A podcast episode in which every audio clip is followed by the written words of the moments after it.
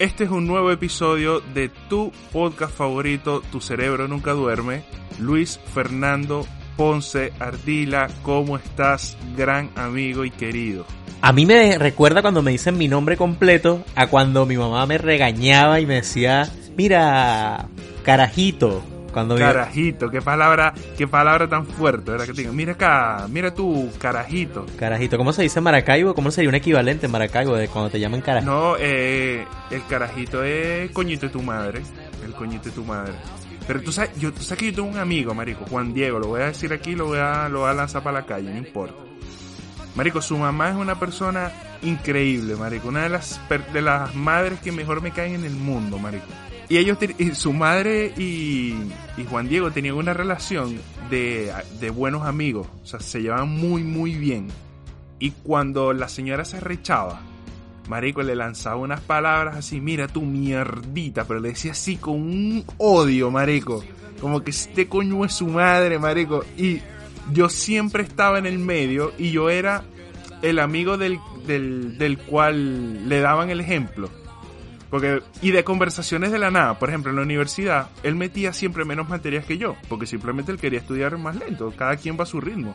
La universidad no es un, o sea, no es una competencia, es una meta, tú la alcanzas cuando tú la quieras alcanzar, porque al fin y al cabo, él es abogado igualito que yo. Bueno, pero, pero escúchame una cosa, tú con eso estás queriendo decir que lo importante no es el destino, sino el viaje.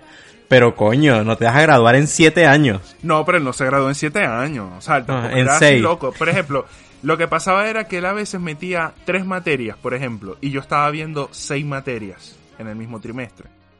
Entonces la señora un día, yo me acuerdo que yo comenté, dije como que coño, no, es que tengo clase de esto, clase... Y la señora pregunta, pero ¿por qué tú vas tanto para la universidad? Y yo digo, no, porque es que tengo, veo esta materia, veo esta materia, veo esta materia. Y viene y le dice que, viste mierdita, vos estudiando dos materias y este carajito tiene seis en la universidad.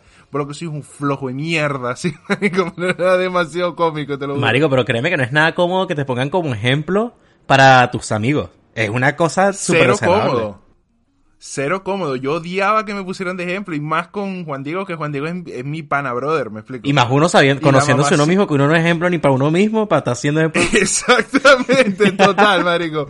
Yo sabía que yo no era el ejemplo para que Juan Diego llevara. Yo lo sabía. Solo que la mamá me veía como un buen hijo. Lo que pasa es que esa señora no conocía, no conocía otras partes de ti. Exacto, pues yo cuando iba para su casa yo llegaba bien vestido, perfumado y bañado, hasta tal como echaba. Con interiores nuevos. Claro, papi, interiorcito nuevo. Así que cuando uno va para casa ajena, uno tiene que andar con interior media nueva y zapato limpio. Uno no puede andar con zapatos sucios. Bueno, pero nada, ya hicimos un preámbulo bastante amistoso. Una, una, introducción para refrescar esto, porque no todo. El tema de hoy eh, está un poco. es un poco serio, entonces está muy bien que hagamos una previa aquí echando cuenticos y y lanzando para la calle a mi amigo Juan Diego con, los insultos que le pegaba a la mamá. Juan Diego TV Show. Pueden seguir a Juan Diego por las redes sociales. Juan Diego Rosales. ¿En serio? Sí, Juan Diego Rosales. Juan Diego Rosales, te van a seguir, te van a seguir y te van a preguntar cositas. Y juega, el, gordo juega golf, papi, es un huevo pelado. Ah, yo lo jugar y le estamos hablando de gente de alta sociedad. Gente golfista. Sí, yo, yo, yo hacía que era golfista. Yo, iba, yo un par de veces fui con él allá y coño, lo pasábamos bien. Era divertido ir para el, el country con, con el gordo Juan Diego. Tú sabes que nosotros en Caracas lo que hacíamos normalmente eh, cuando queríamos la típica foto jugando golf era había un campo de DirecTV que había un campo de DirecTV cerca de una zona que se llama Los Campitos, un poquito antes de Santa Fe y en ese campo era muy barato alquilar el palo este de golf y te daban, creo que eran 20 minutos para que tú lanzaras allí coñazo. Y allí tú veías a toda la gente, digamos, humilde, por no decirlo de otra forma, tomándose la, la, respectiva foto. En ese momento, a ver, yo tengo muchos años fuera de Venezuela, en ese momento no era para el, para el Instagram, pero, pero la típica foto para el Facebook. Para el Facebook, para el Facebook. Sí, sí, sí. Bueno, yo, yo creo que el, eh, MySpace eh, ya es muy antiguo para eso. No, muy antiguo, muy antiguo. Sin MySpace. Yo me acuerdo que MySpace era cuando yo tenía como... Imagínate, yo vivía con mi mamá cuando MySpace. Yo tenía 13 años, 14, 15. Porque MySpace duró bastante tiempo. Y, pero después llegó el Facebook y lo tumbó, pues. pero MySpace duró como tres años de uso. Yo me acuerdo que yo lo utilicé demasiado. Pero, bro. Yo me acuerdo el- que se le ponían canciones. ¿Te acuerdas que uno ponía música? Entonces se metían a tu perfil y podían escuchar la canción que tú querías de perfil ahí. Yo tenía una canción de Don Omar. Sí. Yo, yo tuve muchas. Y yo me acuerdo ¿De Don que una Omar? de las que tuve. No, no, no. De muchas canciones distintas. La cambiaba todo el tiempo. Lo que pasa es que tú eres el típico, tú eres el típico que tiene, tu lista de reproducción está eh, Wisin y Yandel, después Los Tigres del Norte y después My Chemical Romance. Sí, marico, total. Yo, o sea, yo, yo, yo puedo pasar de Tupac a, a música clásica, después pasar por el, por el grandísimo e inolvidable em, poeta colombiano Diomedes de Jesús Díaz, y después te puedo pasar básicamente por un grunge, así una vaina toda metalera. Y después por pasas a Ráfaga de Argentina. Claro, y después Ráfaga. Esto, es- esto creo que yo, por ejemplo, si, si no tuviese claro cómo es tu personalidad y veo, por ejemplo, una lista de Spotify o algo así que sea creada por ti, digo, este tipo es un bipolar de mierda. sí, tienes problemas mentales. Pero no, bueno, bueno, marico. en eso... eh, ¿Sabes qué? Ajá. En, es- en eso está la riqueza, ¿no? No, en ser, no cerrarte a nada y, y la música representa estados de ánimo. La música representa estado de ánimo y representa tu, mm, tu capacidad de ver las cosas y la vida. Para mí la música es una puerta al mundo. Y esto lo digo seriamente. Yo soy. Yo no voy a venir a decir, no, yo soy un melómano. No, esa, esa verga no. Pero disfruto mucho la música, escucho mucho música, todo el tiempo estoy escuchando música. Y lo que más me gusta de esto es descubrir vergas nuevas en las canciones, en la música, en los instrumentos. Yo, yo soy muy apasionado de la música instrumental, por más de que no sé tocar nada. Por eso a mí me sorprendió cuando yo supe que tú tocabas guitarra. Porque es lo mismo, marico. Así como tú me ves a mí, tú, tú eres un bipolar, porque escuchas a My Chemical Romance y, y, y Tupac. Y, marico, vos pareces el típico caraqueño que anda ahí en moto todo el día. ¿Cómo coño vos tocáis guitarra? No podéis tocar guitarra y tener una moto. Eso no se puede, esas dos cosas juntas no van. No, pero escúchame una cosa. Yo, eh, para mí la música y representa una puerta a las culturas. Yo, por ejemplo, trato de, de entender un poquito cada cultura según la música de cada sitio. Y, por ejemplo, con, con el tema de, de la música latinoamericana me pasa algo bien bonito que, por ejemplo, con México entiendo las diferencias de la cultura mexicana dependiendo de la música que se escucha, dependiendo de la región en la que se escucha. Entonces, por ejemplo, no es lo mismo un corrido que una ranchera, o no es lo mismo eh, en Colombia eh, un vallenato que una champeta, o no es lo mismo Una cumbia, o la cumbia colombiana. o la cumbia también. O no es lo mismo, por ejemplo, en, en Perú, que tenemos estas, eh, los huaynos peruanos, que es una música tradicional eh, Sí, que, que son como puros guitarritas. Esas. Que son, tienen muchos soniditos así. Que es, es- es- como una música muy andina. Es una música muy andina, pero no solamente de Perú, creo que la comparten también, eh, si digo una ignorancia, me perdonan, pero la comparten con Bolivia y- No. y, también con Ecuador. Y también en Con Perú. Ecuador no lo sé, con Ecuador no lo sé, puede que sí, porque Ecuador y esos tres países tienen una cultura muy similar, pero estoy seguro que Bolivia y, y Perú comparten esa cultura musical. Pero, 100% pero seguro. escúchame una cosa, bro. En Perú eh, hay una cultura, ¿cómo te diría? Yo no, cono no he vivido en Lima, no he tenido la oportunidad de vivir en, en grandes ciudades de, de Perú, pero de Perú pasa algo bien curioso, que pasa también en otras partes de América Latina, pero en Perú se nota muchísimo más. Y es que en Perú las clas- la clase media y la clase alta de la, del país está bastante desconectado de este tipo de cultura. Entonces, por ejemplo, ves un tipo como Gianmarco, que es un tipo así súper pijo, súper cifrino, así con pintita de millonario, que te canta una baladita que pega un hit en Miami, y luego eso no representa eh, la mayoría del país, por decirlo de alguna forma. Sin embargo, también es una realidad que ese tipo de gente existe. Y esa cultura también existe en, en países como, como Perú. Pasa algo distinto, como por ejemplo, ¿qué te quiero decir con esto? Pasa algo distinto, por ejemplo, lo que pasa en Colombia. Que en Colombia, un- una, un- una conversación que he tenido contigo muchas veces, que eh, un tipo que es millonario y rico de cuna y un tipo que probablemente nunca ha tenido acceso a nada, ambos terminan siendo cantantes de un mismo género que puede ser, qué sé yo, puede ser vallenato, puede ser una, una mezcla entre pop con algún tipo de música colombiana. Eso en países como, como Perú eh, pasa muy poco. En Chile, por ejemplo, yo sí que veo que es algo que pasa, pero en Chile, aquí estamos haciendo un viaje musical. Sí, sí, sí. Pero en Chile lo que veo es que sí que es cierto que en Chile la gente, clase media, clase media alta, eh, indistintamente del sector social, sí que escuchan música tradicional del país, pero la cuestión es que eh, en Chile la, la, música está muy, muy, muy vinculada con, con la política. Y no sé si solamente la música, creo que la cultura en general en Chile está muy vinculada a la política. Entonces, un chico que, que a lo mejor su familia es de derechas y le gusta mucho la cultura y le gusta mucho la música, probablemente ese no sea, habrá excepciones como en todo, pero probablemente ese chico no sea eh, la persona que va a tener una agrupación musical con música mezcla entre música andina y música pop sino que la gente que tiende a hacer eso son gente con tendencias más a, izquierdas.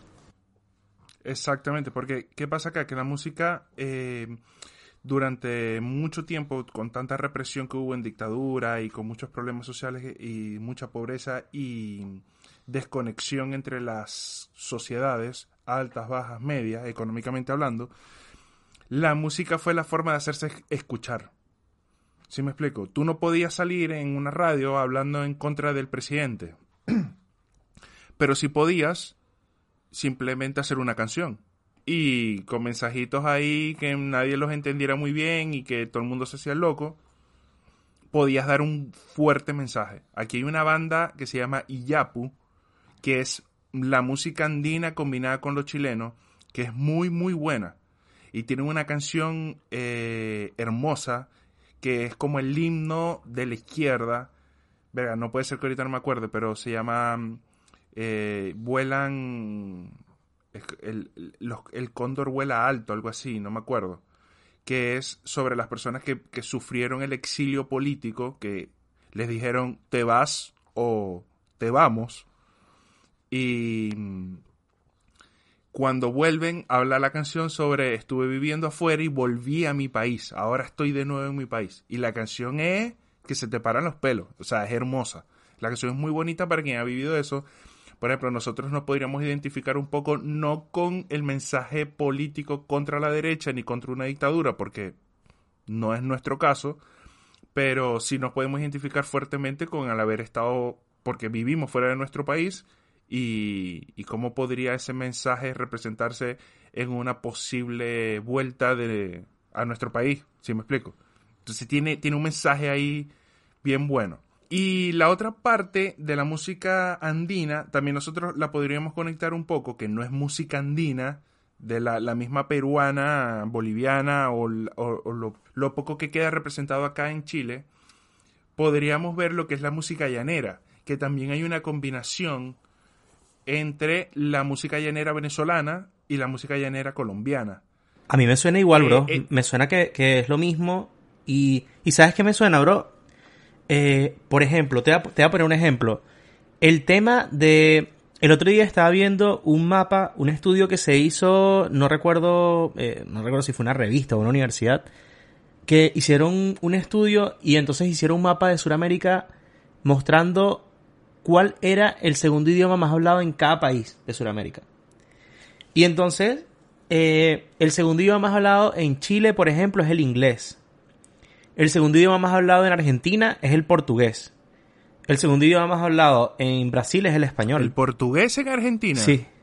No, perdón, perdón, perdón, perdón. El italiano. Y el italiano, el italiano. Claro, eso te iba a decir, tiene que ser el italiano, porque, coño, si allá hay, hay mucha cultura. Correcto. No, no, no te lo decía como crítica, sino me sorprendió porque yo, o sea, no tenía el dato, pero la lógica me indicaba que fuese el italiano porque allá hay mucha, hubo mucha migración italiana. Sí, Completamente, sí, sí, es el italiano. Pero qué bien, qué bien, qué bien. Y en Venezuela y en Colombia, lo cual habla muy mal de nosotros, por ejemplo, comparándonos con Chile, que el segundo idioma más hablado es el inglés, Chile que tiene una cultura mapuche súper fuerte, pero el segundo idioma más hablado de nosotros en Venezuela y Colombia es el guayú. Ojo, la gente que no nos está escuchando desde Venezuela y de Colombia o que no conoce mucho, en Venezuela y en Colombia nadie habla guayú. O sea, eso lo hablan tres personas en la zona donde están los guayú. ¿Qué quiere decir esto? Que es el segundo idioma más hablado. Que nadie habla otro Nadie idioma. habla inglés. Que nadie habla otro idioma. Ajá. Eso me parece súper Claro, grave. Porque el guayú, el guayú no lo habla nadie, lo hablan tres indios que, que viven aún en esas condiciones, o sea, condiciones no, no de mala forma, sino que viven, tienen ese estilo de vida. Correcto, Personas correcto. que aún viven, entre comillas, en la selva, de, desconectados. Y Tú sabes que cuando tú vas al, cuando vas a, a visitar un viaje que yo me arrepiento una y mil veces cada vez que hablo del tema de no haber hecho, cuando pude, eh, haber ido a, mm, a esta vaina, a, a Canaima, a Roraima. Roraima, al, sí, a la Gran Sabana, al Salto a eso. mesetas, a la Gran Sabana, exactamente. Tú sabes que ahí en esa zona vive gente, o sea, guayú, arco y flecha. Eso no son guayú, es esos son a de otra tribu, no recuerdo el nombre ahora. Esos son, esos son... Yanomami, algo de esto.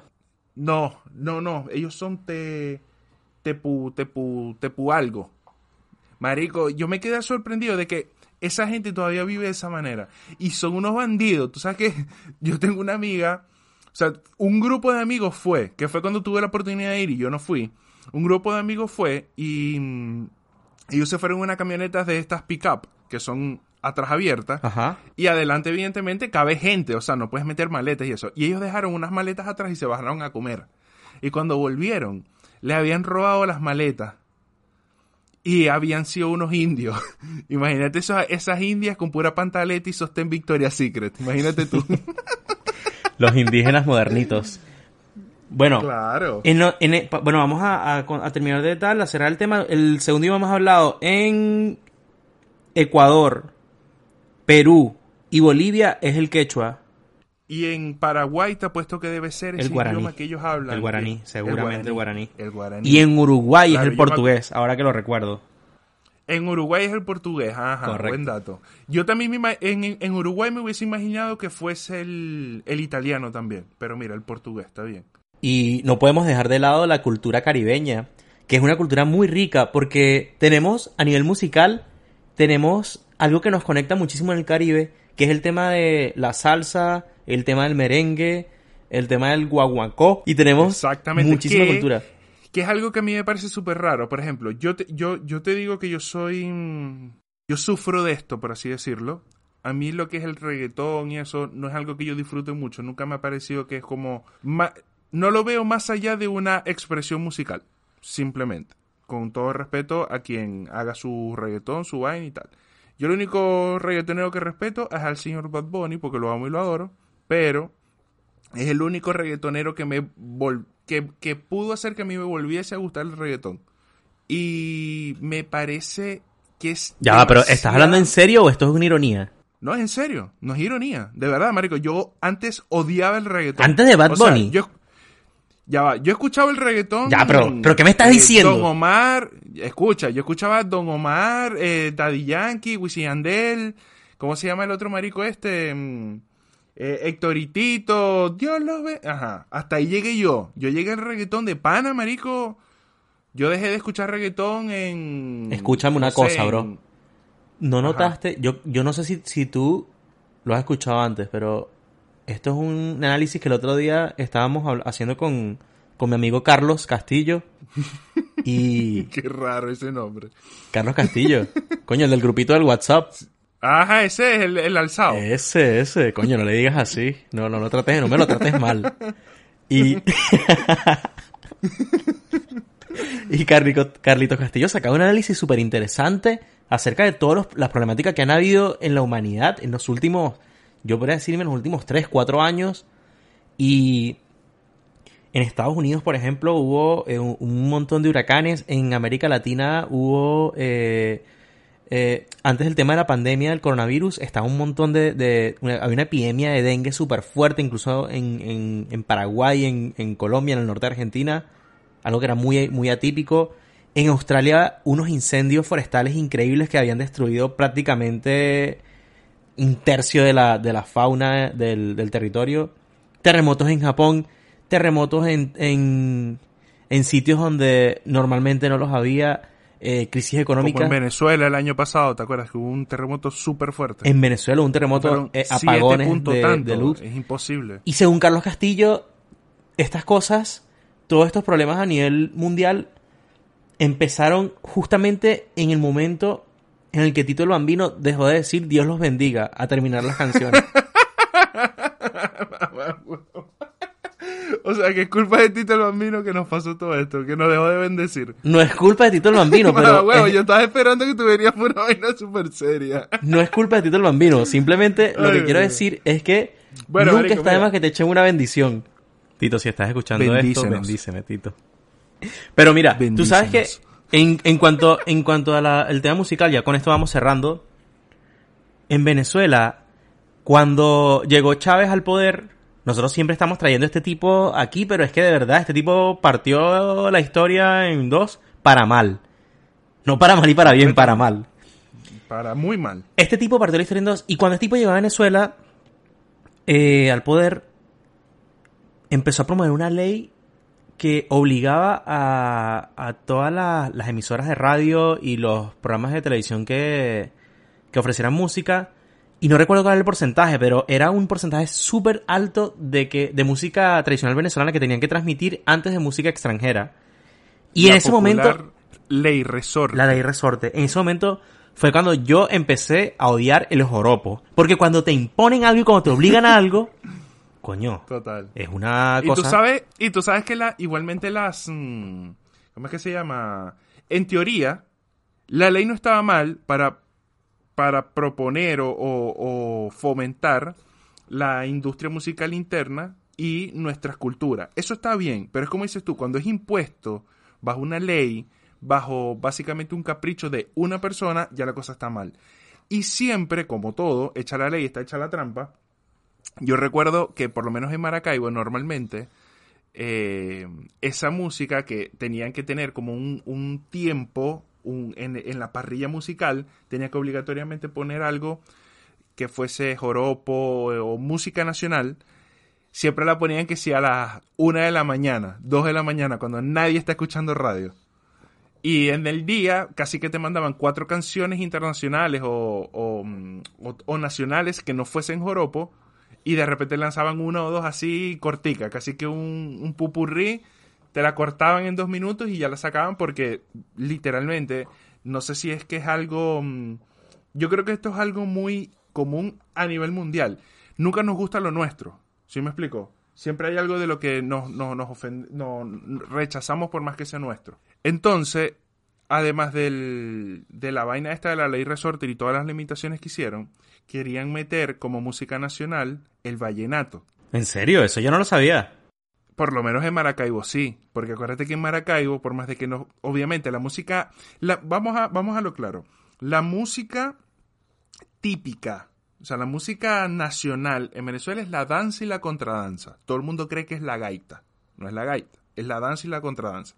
La gaita es una música temporal que uno escucha, por lo menos en Maracaibo se empieza a escuchar más o menos en octubre, en noviembre se escucha súper fuerte porque viene la Feria Nacional de la, la Feria Internacional de la Chinita y luego en diciembre obviamente es el, es el mes de la gaita.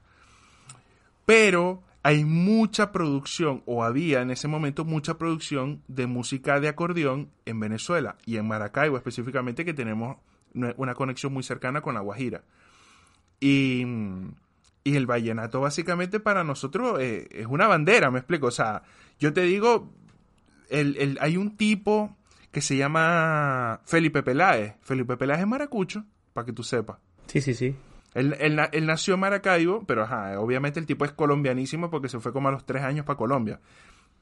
Pero el tipo le tiene muy, eh, le tiene un buen recuerdo a Maracaibo y hay canciones de, de- que él, él tiene creo que una canción de Maracaibo, al igual que Diomedes. Diomedes le tiene una canción a, a Maracaibo y que es de un doctor que como un brujo, pues, que lo salvó, que no podía, que andaba todo enfermo y fue para Maracaibo y el tipo este le, le quitó su enfermedad a punta de brujería. Una vaina tan, tan de primer mundo. Entonces, por ejemplo, Marico, yo, yo soy fanático del vallenato. O sea, a mí me encanta el vallenato y, y sé que es demasiado niche y muy todo lo que la gente diga y no me interesa, Marico. Yo defiendo mi bandera así como mi- defiendo mi bandera de Bad Bunny. Porque para concluirte eso, no te lo termine de contar, Marico. Yo de verdad que a mí no me gusta el reggaetón. A mí lo único que yo antes lo odiaba, no lo escuchaba, cero, marico. todavía salió Bad Bunny y no me gustaba porque yo lo seguía clasificando como reggaetón y no le daba la oportunidad. Hasta que un amigo, Diego, básicamente me obligó a escucharlo. Marico, y yo amo Bad Bunny, lo amo. O sea, me cae demasiado bien. Pero él, siguiendo esa lógica, si yo te obligo a ti a escuchar Osuna, te va a encantar Osuna. Bueno, a lo mejor, pon, pon Ozuna a ver y a lo mejor y me gusta Osuna, pero igual, marico, Por cierto, veo como que ¿sabía- no son- ¿sabías que Osuna no tiene los ojos claros? Sí, marico, eso yo lo vi en Instagram. Que él, él es el que dice el negrito, el negrito de ojos y claros. los tiene negros. ¿verdad? Coño, qué trampa, marico. ¿Sabías, O sea, que, ¿qué es ¿sabías que, que Joaquín Phoenix, el protagonista del Joker, eh, vivió en Venezuela? Eso sí lo sabía. Vivió, vivió creo que en Caracas, ¿no? Vive en Caracas. ¿Sabías, Sí, por ejemplo? vivió de que dijo, me quiero ir a vivir para allá un rato. Eso sí lo había, lo había visto. Lo había escuchado, pues. Bueno, vamos a ir cerrando. Muchachos, gente de Spotify, gente de Anchor, gente de Google Podcast, Apple Podcast, gente próximamente de YouTube, gente de todas las plataformas digitales que nos están escuchando. Les damos muchísimas gracias por habernos escuchado este episodio de Tu Cerebro Nunca Duerme. Aquí hemos estado un ratito conversando con ustedes, un ratito fresco, hemos estado hablando de música, hablando un poquito de actualidad, hablando de Música latinoamericana, De ¿eh? música latinoamericana. viene la anglosajona. Así que, bueno, José, despídete de toda esta gente linda que nos está escuchando. Les agradecemos muchísimo, gente linda. Siempre se lo decimos. Síganos en nuestras redes sociales. Arroba tu cerebro nunca duerme. En Instagram, arroba luisferponce. No lo escriban con la letra S, por favor. luisferponce. El Instagram de José es... Mi nombre es José Rafael, ahí me pueden conseguir eh, en Instagram y mi nombre es J por Twitter, que últimamente está un poquito más activo, ahí pueden ver cositas. Y lo que siempre les decimos, muchas gracias por estar, muchas gracias por escuchar. Por favor, denle like, denle compartir, eh, denle follow, denle eh, suscríbanse al canal para que le lleguen las notificaciones y nos puedan escuchar en lo más rápido posible y así pueden ir actualizados con los capítulos. Y lo que siempre les decimos, Luis siempre lo dice, ustedes son geniales y si ustedes nos escuchan nosotros vamos a ser geniales también. Por lo que esto va a quedar grabado en cinta, En directamente. 35 milímetros como se graban las películas del buen cine, como serán las películas en Hollywood, como serán las películas en Bollywood, como serán las películas en, en cine eh, alternativos, como serán las películas... Bueno, todas las películas buenas se graban en 35 milímetros en cinta. Nosotros las grabamos esto en 35 milímetros porque queremos darles calidad a ustedes. Muchísimas gracias por escucharnos, los queremos muchísimo. Un abrazo a todos ustedes. Pónganse la mascarilla, lávense las manos, nos vemos pronto. Muchísimas gracias. Chao.